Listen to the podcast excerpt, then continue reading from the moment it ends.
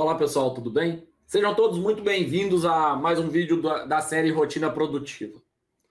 Neste vídeo nós vamos falar sobre mais um assunto delicado, complicado, de difícil tratamento, de difícil identificação. Trata-se de compulsão. Compulsão é aquele ato de, por exemplo, comer além do necessário, comprar além do necessário, fazer algo além do necessário, além do razoável. E como eu disse, é muito difícil identificar, se identificar como uma pessoa compulsiva. Já fui bastante. Já fui muito compulsivo, por exemplo, com compra. Em determinado momento da minha vida, eu me dava como recompensa, eu utilizava muito de comprar alguma coisa para justificar a minha ausência, comprar alguma coisa para ter cada vez o equipamento mais atual. E aos poucos, quando eu desenvolvi a série Rotina Produtiva, eu comecei a fazer algumas experiências comigo mesmo, seja em relação à compulsão alimentar, seja em relação à compulsão por compra. E eu comecei a tentar desenvolver, encontrar algum método, alguma forma para lidar com isso e na rotina produtiva, o que eu fiz foi começar a vincular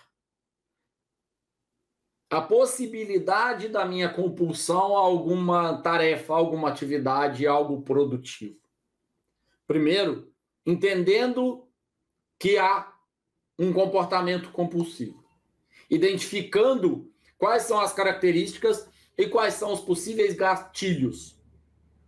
Existe algo que acontece com você que você compra alguma coisa? Existe algo que acontece com você que te deixa chateado ou para baixo ou ansioso, ansiosa ou depressivo, que você desconta na alimentação, na compra ou em alguma outra atividade? No meu caso, eu passei alguns meses tentando entender se havia algo que me incentivava ou que era o gatilho que despertava para esse comportamento. Como não identifiquei nada, o que eu fiz foi começar a restringir períodos onde eu pudesse de fato efetuar compra. E essas compras foram muito facilitadas, porque, como eu uso cartão de crédito, eu tenho a data de fechamento do cartão de crédito e a data de pagamento da, do boleto. Então eu tenho um intervalo mensal onde eu consigo encaixar compras que eu vou demorar 40 dias para pagar. E logo foi muito mais fácil me convencer a restringir, não apenas utilizar qualquer dia do mês, mas a restringir determinado período onde eu pudesse fazer compra. E o restante do mês, o restante dos períodos, o que eu fiz e o que eu faço é anotar, seja numa folha, seja num caderno, seja no próprio computador, anotar quais são as necessidades. E aos poucos, eu fui conseguindo alcançar e comprar cada uma das coisas que eu tinha necessidade, vivia deixando para depois, à espera de uma promoção, e no deixar para depois eu comprava coisas superficiais, supérfluas, até que mas atualmente eu consigo me organizar para comprar nos períodos específicos. Qual é a relação disso com rotina produtiva? Eu tenho mais uma vez uma rotina e eu tenho, além de uma dinâmica diária, semanal, também uma dinâmica mensal, onde eu estabeleço quais são as contas de água, de luz, de telefone que eu preciso pagar, quais são as, os dias onde eu posso fazer compras, sejam compras de alimentação, seja compras de qualquer outro tipo de equipamento. Ou contratação de serviços. Então, a minha rotina, ela tem previstas determinadas épocas, dias e períodos onde eu consigo atuar e agir em, de, em determinadas frentes.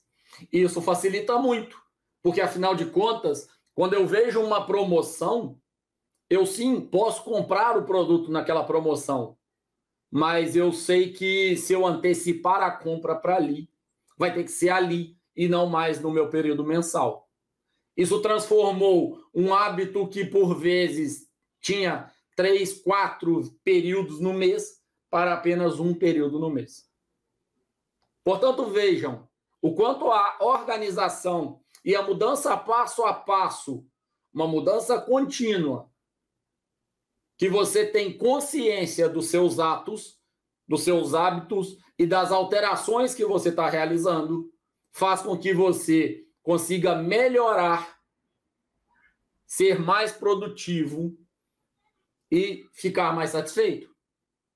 Eu, em momento algum, me proibi de fazer algo. Eu apenas organizei para ter a relação causa-consequência, para ter a relação produtividade resultado, para ter a relação autocontrole. Não é autocontrole no sentido de uh, faça uma organização muito burocrática, muito rígida, transforme a sua vida em algo engessado.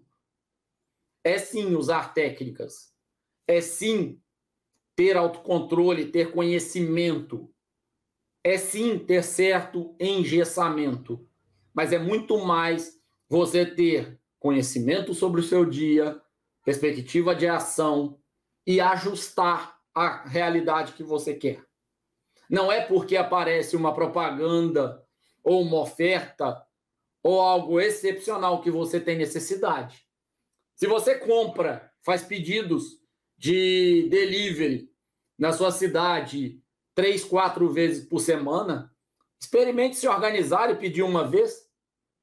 Aqui em casa foi uma das coisas que a gente fez. Qual era o dia da promoção daquele restaurante? Era quinta-feira, no meu caso. Portanto, nós organizamos a nossa agenda de modo a quinta-feira ter a possibilidade de fazer o pedido daquele delivery. Qual é o valor que você paga durante a semana ou após uma semana em compras de delivery? É um valor considerável? Vale a pena se organizar? Vale a pena pensar a respeito? No meu caso, valia muito a pena.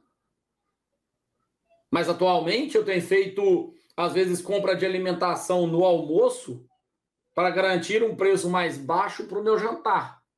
Porque eu sabia, eu identifiquei que comprar uma pizza para jantar, além de ser uma alimentação pior do que uma refeição,